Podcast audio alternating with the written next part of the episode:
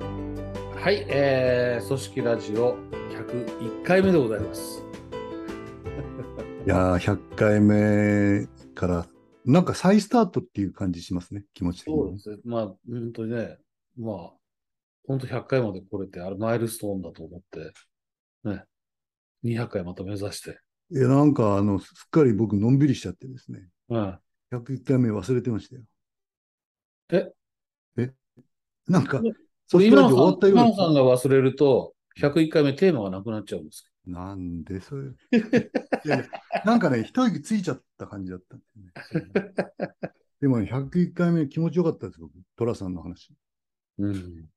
寅さんの話ね。いい話だよな、あれ。気持ちよかったな。えー、なかなか評判良かったですね。良かったですかね。うん、良かったですね。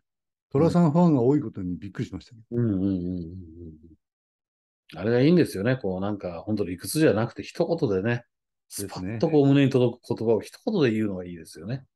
ある人がね、寅、うん、さんファンから手上がったんですよ。うんうんうん、まあ、却下したんですけど、うん、 50話あるわけですね。うんうんうん、それを1話ずつですね、うん、これからの50回は、トラさんの1話ずつを紹介して、学びを喋ってくれませんかって人がいました。それはダメですと言いました。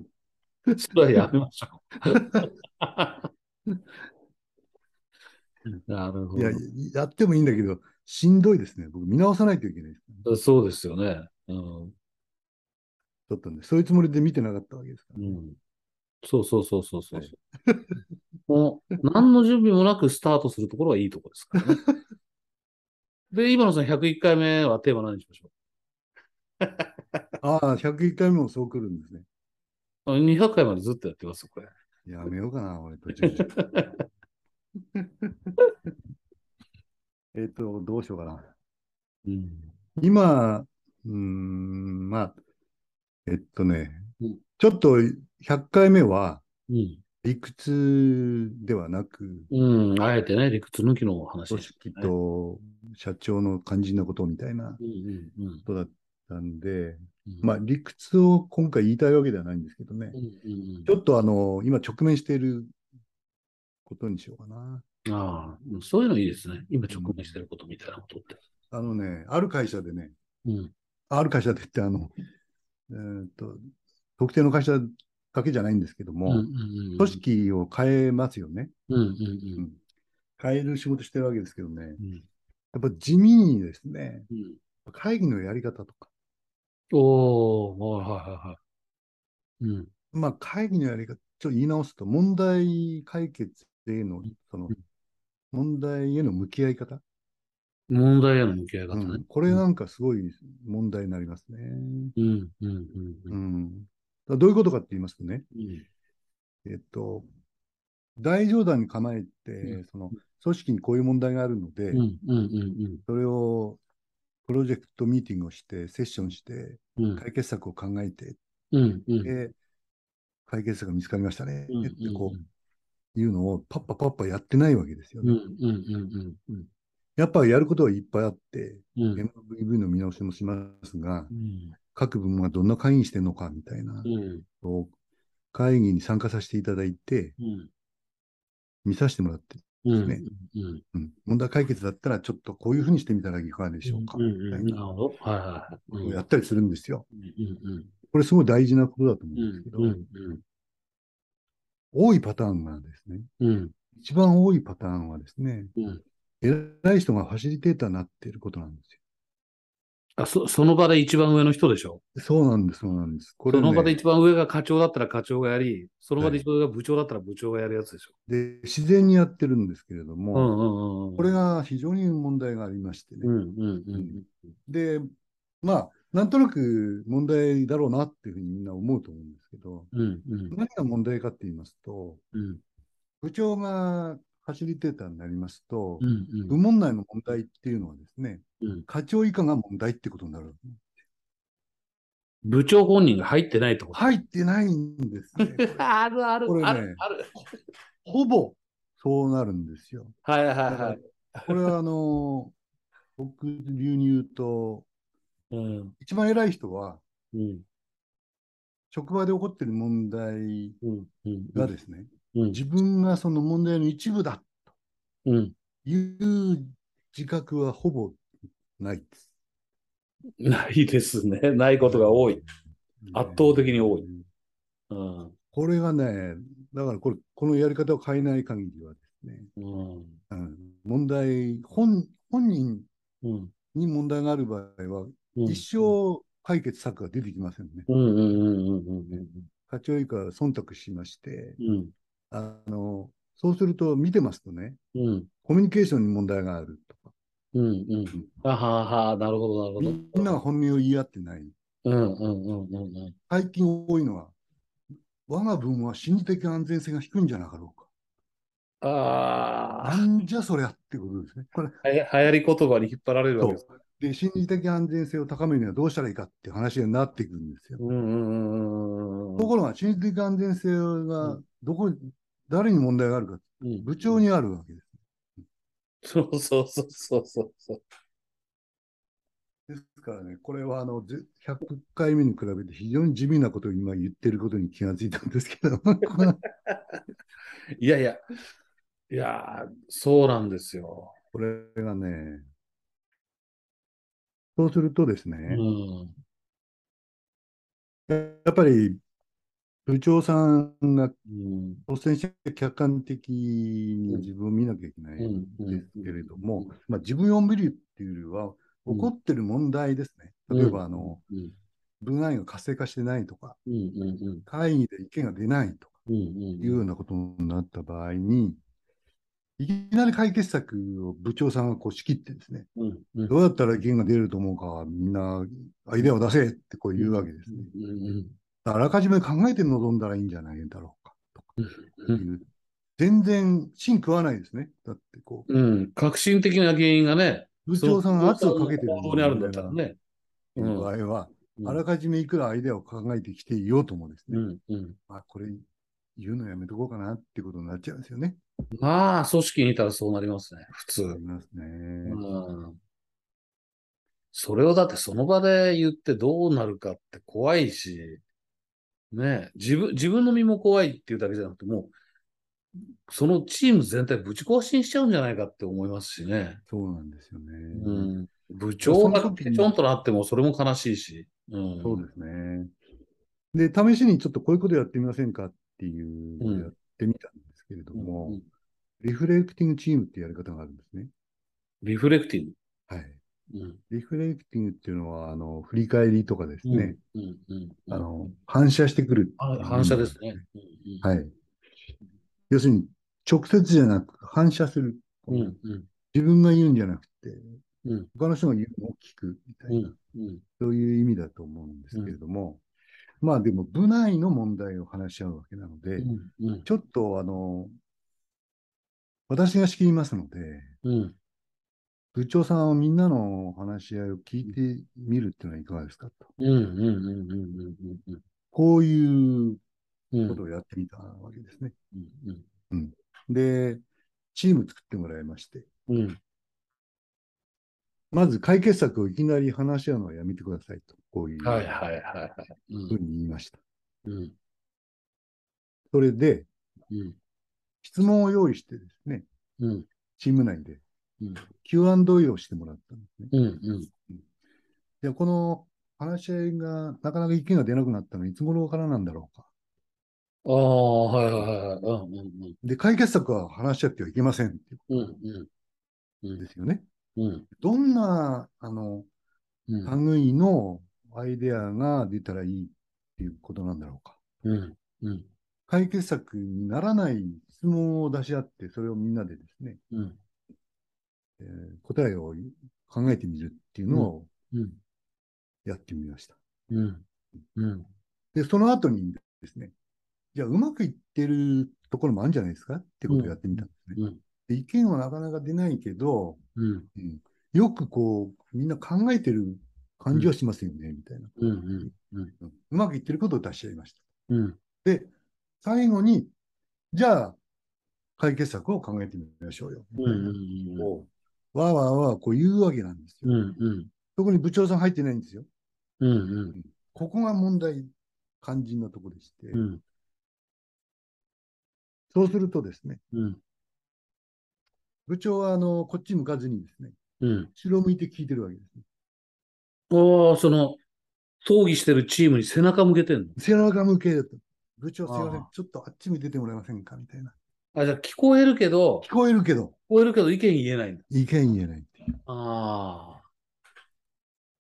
で、ちょっとまあ聞き取りにくいグループもあるでしょうが、それは我慢して、うんうんちょっと聞いててみてくださいって言うとですね、うん部長いないんですから、そこに。うんうん直接的にはですね、いるいるんですけど、見えないわけですね。うんうんうんわーわーわーっていうですね、やっぱこう、そういう話出てくるんですよ。やっぱりな、部長がこう、なんか言い出すと、こう、それ、それはこういうことで問題だろうとか、もっとマシな意見出せとか言っちゃうよな、とか言って、うんうんうんわーわーわーやって、部長のこともいろいろ出てくるんですね。うんうんうんうんうんこれで、これが10分ぐらいこう話し合うじゃないですか。うんうんほんで、あの、部長さんと、こううんなんか気づいたことがございませんかみたいな。うんまあ、それはそんな簡単ではないんですけど、うんちょっと段取り踏んで、部長にも感想を聞くとうんですね、うんうんいや、参ったと。ああうんうんものすごい気づきが多い。ああまあ、これを応用して、あの、職場のうん小さな問題も、うん5人のグループにして、問題を提出した人が後ろ向いてですね、うんうん問題を提出してない人が、うんサポータああーとして、うんうん、10分、15分話し合ってるのを、うん問題を提出した人が後ろ向いて聞いてるうんうんというようなことを、日常的に職場でこうやってみたらいかがですかとうんうんいうような、まあ、提案も、その会社ではしたわけだ。うんうんうんこれはものすごいいいな、ってういうんうんことになった。うんこれね、良かったですよ。あその部長が問題の一部だっていうことに気がつかないっていうんうんう。で、このリフレクティングチームってのはすごいメリットがうんうありんまして、何が一番のメリットかっていうとですね、うん話す側がですね、うん結構好き勝手言えるわけですね。うんうんうんうんうんで、問題によっては本人じゃないので、うん知らないからこう固定概念にとらわない意見がいろいろ出てくる。はいはいはいはいうんで、当事者がいないので、うんまあ、さっきの部部の部長さんの場合は、非常にこう大きい感じでやったわけなんですけうれんども、ちっちゃいチームでやるような場合はですね、うん問題を提出している当事者がいないので、うんコミュニケーションが一方的にならないわけです。うんうんうんうんこれで、何がいいかっていうとですね、本人がいるとですね、うんいやー、この問題はこういうことでなかなか解決できなくてとかですうね、んうん誰々がこういうことを言うのは問題だと僕は思ってるんですよね、うんとか、うん自分以外のことをあげつらった言い訳が山ほど出てくるわけですね。わかる。これがね、やっぱりあー言い訳が問題の本質を見失わせたりとかう、んうん会議を長くしてますよね。うんうんうんうんそれでうん。行方不明になっちゃうみたいな。議論が。ですね。あの、さっきの部長さんの例の方はね、きっと、あの、僕の経験で言うと、やっぱり、その後の一番偉い人は、うんやっぱり偉いだけやって一生懸命考えてくるんですよね。そうですね。で、一生懸命考えてくるじゃないですか。でも、その中に自分の問題が入ってない。うん課長以下の問題として捉えていて、課長がどうすればいいのか、メンバーがどうすればいいのかをいっぱい考えてくるでしょ。そうですね。で、その会議で、その一番偉い人がうん、ファシリやってたら、もうその考えに向かっていった議論にしかならないですよね。ならないです。その、さっきの実例でもですね、うん綺麗にそうでしたね。そうですよね。そう。あとね、見てきたらあのも、う部長を傷つけないような当たり障りない議論になる。うんうんうんうんうん。そうそうそうそう。で、その晩大体新橋の居酒屋あたりでね、まあ部長分かってねえよな、みたいな話してそうる。そう、実はこうだよな、みたいな話ですかね。あとね、部長さんじゃない方にもすごい分かる。何か問題を提起した、あるいは提案した人がうん、いないっていうのも、うんあの、提案しするじゃないですか。で、うんそこに対してこう、意見を言ってもらえて、ねありがたいなだったらいいんだけど、やっぱ意見も言われると、なんか、考えてきてるだけに、うん反論する、反論っていうかな。いや、それも考えてやる的なことを言いたくなりますよ。ああ、そうなんです、そうなんです。それね、多いです、多いです。それも考えました、みたいなことがすそごれはく、分かっ分かってますとかね。そ、そこがまたね、時間無駄なんですよね、あれ。 だから、自分を守るための議論になってしまうっていうのかな。そんな感じですその通りだとうんその通りですね。うん面白いですよね。で会議室の中でその部長さん背中向けてるんですかそうなんです、そうなんでえーす。いや、これ、これってね、あの、うん僕が言ったから仕方なくやってるわけですけれどもね、 えーちょっと、ちょっと体験してみませんかみたいな。はいはいはいはい。でもどうなるか非常にこう、僕も不安だったわけですけれどうも、んうんうんうんうんうんで一番不安だったのは、あの、ななんた、まあでもちっちゃい部なんですね。うんうんうん十何人だったのうんで、3チームぐらいでこうやってるのうを、んだから、まあ大体聞こえるわけですね。うんうんだからちゃんとこう聞き取ってくれるのかなっていうのは、賭けでやってみたんですけどう、んなかなか良かった。ああまあさっきのちっちゃいやつは、うん職場の研修とかではちょいちょいやってはいるんですけど、うんうんまあその経験もあったんで、こうやってみた。うんああ、でも、本当にその部長さんの話も、なんていうのかな、こう、あの、部長さんが悪いっていう場合だけじゃなくて、部長さんが提案してる内容についての意見も、多分出やすいですよね、その、客観的っていうかな。そうですね。部長がこういったことに対して何て言おうかっていうバイアスかかんないじゃないですか。うん問題は部長と共有してるけど、部長がいないと。そうそう部長の考えは聞いた。そう。で、部長いない。うんそうすると、すごく客観的に、そもそも目的に向かって何がいいのかっていう議論ができそうですよね。だから、部長の意見を補強していくようなこともできますよね。そうですね。だからこれがあの部長は外に出ててくださいっていうと、すごいこうトゲがありますがね。こうれんうんうんうんでも聞いてるっていうこの頃合いがいいと思うん。うん。う。あとはさっきの提案者の場合もそうですよね。だから、提案者があえてこう、なんとかな、議論に参加できないってどういうことって最初思うかもしれないけど、議論に参加しない方がみんな、なんていうかな、先入観なく議論するでしょ、多分。そういうことなんですよね。この問題についてこういう解決策を考えてきたってこうやるんでしょ原因がこれでそうですな。んとかだっていうところについてうん、ああ、そうなんだって言いながら、うんでもその問題ってさ、ってこう、ねうん、そうえ、客観的というか冷静にも目的に向かって考えますよね、みんなね。だからさっき、まあ、あの、話す立場の方のメリット言ったんですけどうね。ん、うん、うん。本人にとっては、やっぱり直接の会話からは、こう、いられない気づきが、うん、だと思う、だと思それから、直接言われちゃうと、う。うん、素直に受け止められないけどうん、、うん、う後ろ向いて聞いてる限りにおいては、うん、うん。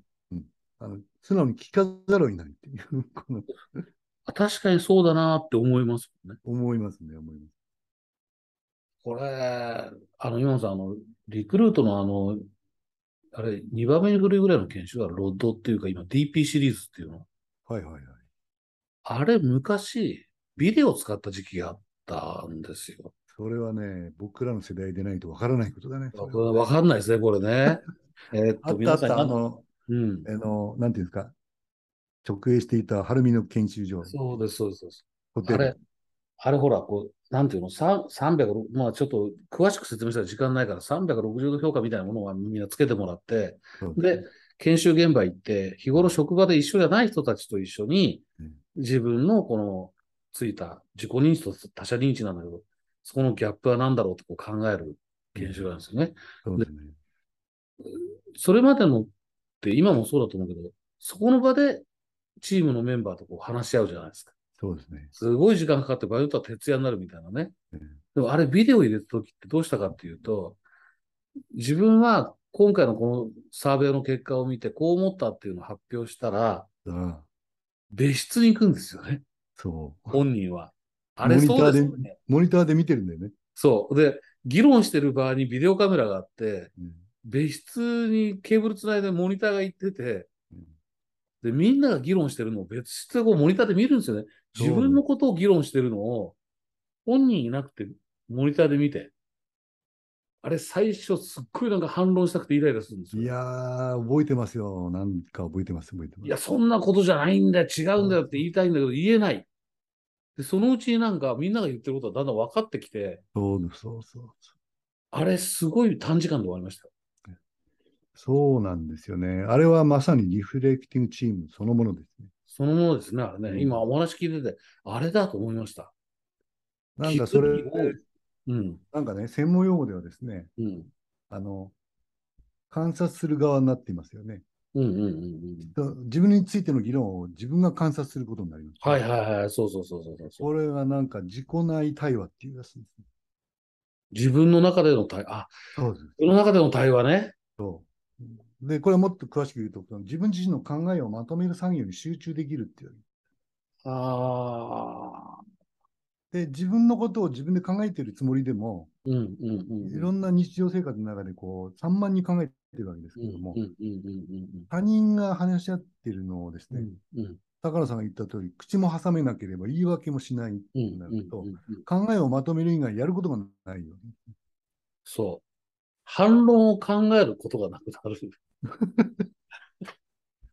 あれ、一緒にやってると反論考えてるんですよ。そうなんです、そうなんですね。それがなくなるんで、うんまさに今おっしゃった自分の考えをまとめる方向行きますよね。これはまあ、なんか、リフレクティングプロセスっていうらしいんですけどね。ああ、なんかあの精神科医のトム・アンデルセンという人がいましてね。トム・アンデルセンです。はいうん。この人は、あの、カウンセラーでもあったんですけども、うん家族療法ですね。こ家族の問題を解決するっていう、その、う、カウンセラーが家族とこうん、う、ヒアリング含めうてん、うん、対話しますよねう。ん、うん、うん、うん、それをもう一人のうんカウンセラーが見てて、うん、それを分析するみたいなうん、うん、うこん、とが当たり前だったらしいんですよ。うん、うん、うん、そうじゃなくてですね、うん、家族はわーわー言うのに参加せずに、うんい、ろいろ一旦情報は提供するんだけど、うん、しばらく情報提供したら、ヒアリングに応じたらですね、そのカウンセラー同士が話し合ってて、うん、こういう、このこ本件はこんなことなんじゃないなかろうかと。うん、うん、うん、うん、この背景はこういう解釈したらどうだろうっていうのを、その当事者がそれを見てるだけっていうのをやってみたらしいんですね。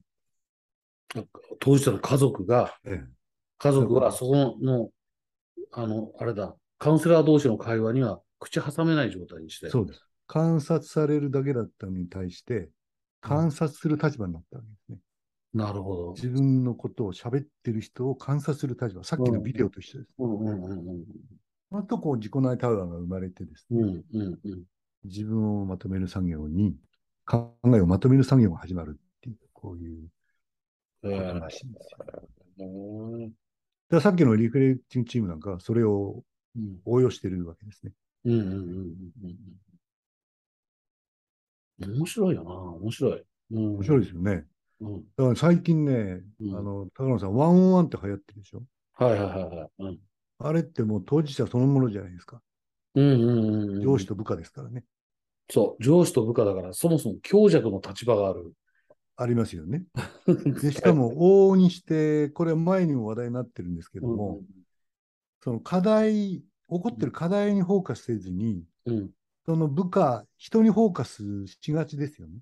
いやおー前はこういうところがあるんだよとかう、んうんうんうんうんうんこういう弱みが出ちゃったね、なんて言っちゃってですね。うんうんいやいやいや、そう、そうじゃないかもしれないですね。そうんの原因はいろんなところにあるかもしれないし、うんうんその人の能力の問題じゃないかもしれないうんうわけんですしね。うんだから問題の深掘りをする前に人にフォーカスしちゃうみたいなことがあるんですが、最近、2オン2っていうのが出てきてるらしツーオンツー。い。う 2on2 んうんこれ何かって言いますと、あの、さっきの上司と部下だったら上司と部下がいますね。うん。それと関係ない2人を用意するわけですね、上司部下チームと関係ない二人のチーム。うんチーム。うん。ううんん、これは同じ部署の別の人でもいいし、うん。うん、隣の部署の人でもいいんですけどね。ああ、で、上司と部下がこう話し合いますね。うんうんうんうん10分なら10分。うんうんあの、ある課題についてですよ。うんうんあの、評価のフィードバックとかそういうんじゃなくて、うん。ああ、はいはい。うん彼が課題で抱えている課題をこう話し合う。うんうんうんで、10分経ったら、うんこの関係ない2人うんがそのことについて聞いてた感想とかですね、うん思うことをこう話し合うわけですね。そっちはそっちの二人でね。 2人でね。で、今度はこの上司と部下はそれを聞いてるだけ。おー、うん、ううんん、そうすると、この、需要し寄りでこう一方的な会話だったりなんかする、あまあ、ここの関係ない二人だったらそういうことありえないわけですね。あ、ないですね。うん、うんうん。ものすごく客観的だったり、うんうんうん条件が少ない場合は想像の世界だったり、うんうんうんうんまあ、一般論が出たりするかもしれませんうんがうん、バイアスかからない会話ですね。なるほど。それを聞いてるってことがですね、うん、これがあの上司の方にも部下の方にも自己内対話が生まれまして、うん、うん、うんうん。うん人じゃなくて、起こってる問題にフォーカスする状態で考えることができる。ああ、人じゃなくてね。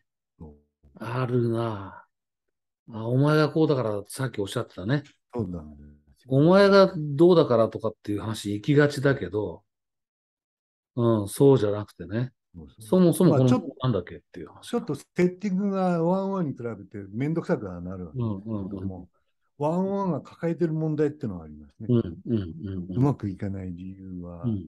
最大の問題点は上司と部下だっていうことですうね。ん、うん。そうそうそう。うん、そもそこもう。いううん。通まあ、こういう通音、あ、通音通っていうのがあるんだ、みたいな。うん。これやってみる価値があるんじゃないかな、うんうん気がしますね。さっきのこれも、リフレクティングプロセスの応用ですうん。ね。応用ですね。確かにね。うんうーん。なるほどね。まあ、これはですねう、ん。えっと、僕ちょっと、結構ね、参考にしてる宇田川源一さんっていう人がいます。はいはいはい。あ、ど忘れした。どっかの大学の准教授なんですね。うんうんうん。えっとね、思い出せません。うん。うん。えっとね、組織が変わるっていう本がありまして、はいはそこにこの2オン2のことが書いてあるんですよ。い。うーん。ご興味あれば読んでみてもいいうんんじゃないかな、うんうんね。ああ、ワンワンに詰まってるところ多いだろうから、形骸化し立てるとかね。うん、そうですね。うん、今のリフレクティングっていうのはいいいかもしれませんね。いいかもしれない。うん、うんさっきも言ったけど、やっぱり、あの、通常企業が行われるワンオンワンって、やっぱ上司と部下っていう、そもそも強い立場と弱い立場でうんコミュニケーションするから、そこに必ず歪みは生まれるので、だ生かまれらまそすういう意味ではよねくね、こう上司の側に部下の目線まで降りなさいとか、部下の立場に立ってものを見てみましょうっていうわけだけど、そうですね。もうちょっとこう仕掛け的、物理的にやると今の 2on2 みたいな。まず二人で話し合ってみて、それを聞いてる人がいて、で、で、その人たちが聞いてみてどうだったっていう話をしていくわけですね。そうすると、誰が問題というよりは何が問題っていうことなんだ、これっていうああたりから話すんでしょうね、きっとね、ああ、そういうことですよね。うんううんん、これ案外あれですよね。あの、同じ職場の別の二人でもいいしっておっしゃったじゃないですか。ええでも他でもって、これ、知らない方が結構こう、いい意見が出る可能性もありますね。ああ、その方がおすすめですね。何もバイアスかからない。おすすめだと思いますね。で聞いてて、何がおかしいと思ったか、何が引っかかったかとか、うんうん、どこが胸を打ったか、みたいな話は、知らない方がいいのかもしまあ、これなかなか、あの今までの規制概念でいくと、れない。うん。やってみようってことにならないかもしれないですけども、うんうんうんやってみる価値ありそうですようんね、うんうんと思いますね。そうですね。単純にそのアサインする人が倍になるっていう感じだ から。ね、それをやっぱりこう、無駄と思うのか、うんやってみようと思うのかっていうことなんでしょうね。うん、いつぞや話したあの、大沢武さんと野中育次郎さんのアンラーニング。やっえぱり一遍それぶち壊してみるってことですよね。えですね。でしかもそれは、こう、コストがかかる話だから、うん。そこを経営者が勇気持たないとできないっていう話だったじゃないですか。できたそうでしたね。うん。なるほどね。面白いな。ガラッと100回目から変わりましたね、これ。 それが僕たちのいいところ。ちょっといや、ちょっとね、今ある会社でね、うん。ちょっと会議のやり方をうん考えてる最中だったんですけど。うんうん 僕ももっと早く知ってたら、あの会社でやりたかったなっていう会社あります ね。やるああ、ああ、ああ、それやったらって、さっきからずっとこう映像が浮かんでます。それやってたら、あの会社だと、こうなっただろうな、みたいな。うん。でもやっぱあれだよね、今日い、今日一番言いたかったことは何ですかって聞かれるとしたら、うんうんあれですね。あの、自分がうん組織に起こってる問題の一部だっていううん、うん、うん。ふうに考える方がいいっていうことですね。そうですね。そこ気づいてないことが、部長さんに限らずね。ね部長さんに限らず。そううだんもうそれになると、じゃあ、指名、またちょっと偉い人出しましょう。 ジェームス・アレンの原因と結果の法則って僕大好きなんですけど、ほうほうほう。それは要するに一言で言うと、人間、こう、環境のせいにしがちだけど、うんその環境を作ってるのは君だよっていう話なんですよ。あいいね、いいね。そのか、あなたはその環境の一部ですよね。うんその環境に影響を与えてますよね。うん、うんいいね、いいね。うん。うんだから、自分がどう行動するかで環境は変わるんですよっていう教えなんですよなるほどな。もう、どうですぴったりのこの収まり、まとまり。それ何ちょっ と、なんでそういうのが出てくるのえい今、ふと思ったの。さすがだな。あいあい愛読書ではあるから。うんはいいいやや、いやなんて誰だってジェームス・アレえン。ジェームス・アレン。ジェームス・アレンね。えーっとね、自己啓発書のもう、あの、一番初めのものだろうと言われてる。100年以上前に書かれた本です。ほう。薄い本ですよ、これ。で、いや、新訳も出たのかな訳も平易だし。ほえーう。読んでみよう、それ。読んでみたい。なんかね、手に入んの、それ。入りましたよ。今も、今もまだ、ずっと何版なのかわかんないぐらい、えええー出てます。まあ、さすがまとめ大王だけどね。いやいやいやい や。そこはやっぱりその、 あの、テーマを決めてくれる切り込み隊長がですね。しかも、間で全部解説してくれる。隊長いやいやいいるやからね。僕は最後にまとめて感想を言ってるとかでも最近ね、あの、リスナーで僕言われますよ。ね。ななんだ。あれ、原稿あるんでしょって言われるんですよ。ああ。ああ。あの、時々聞かれますね。い言っときました、僕。一期一句原稿がありますって。 でなきゃ言えないでしょ、普通は ね。そんな暇がないっつの。ね、これ、スタートするときもそれでしたもんね。省エネで行こうと。これのための準備はやめようっていう約束で始まりましたもんそね。うですね。これ、リスナーさんからお金もらえるんだったらいくらでも準備しますよね。うんこれカットだな、 これ。いや、編集は僕がやってるんで、どうするあ、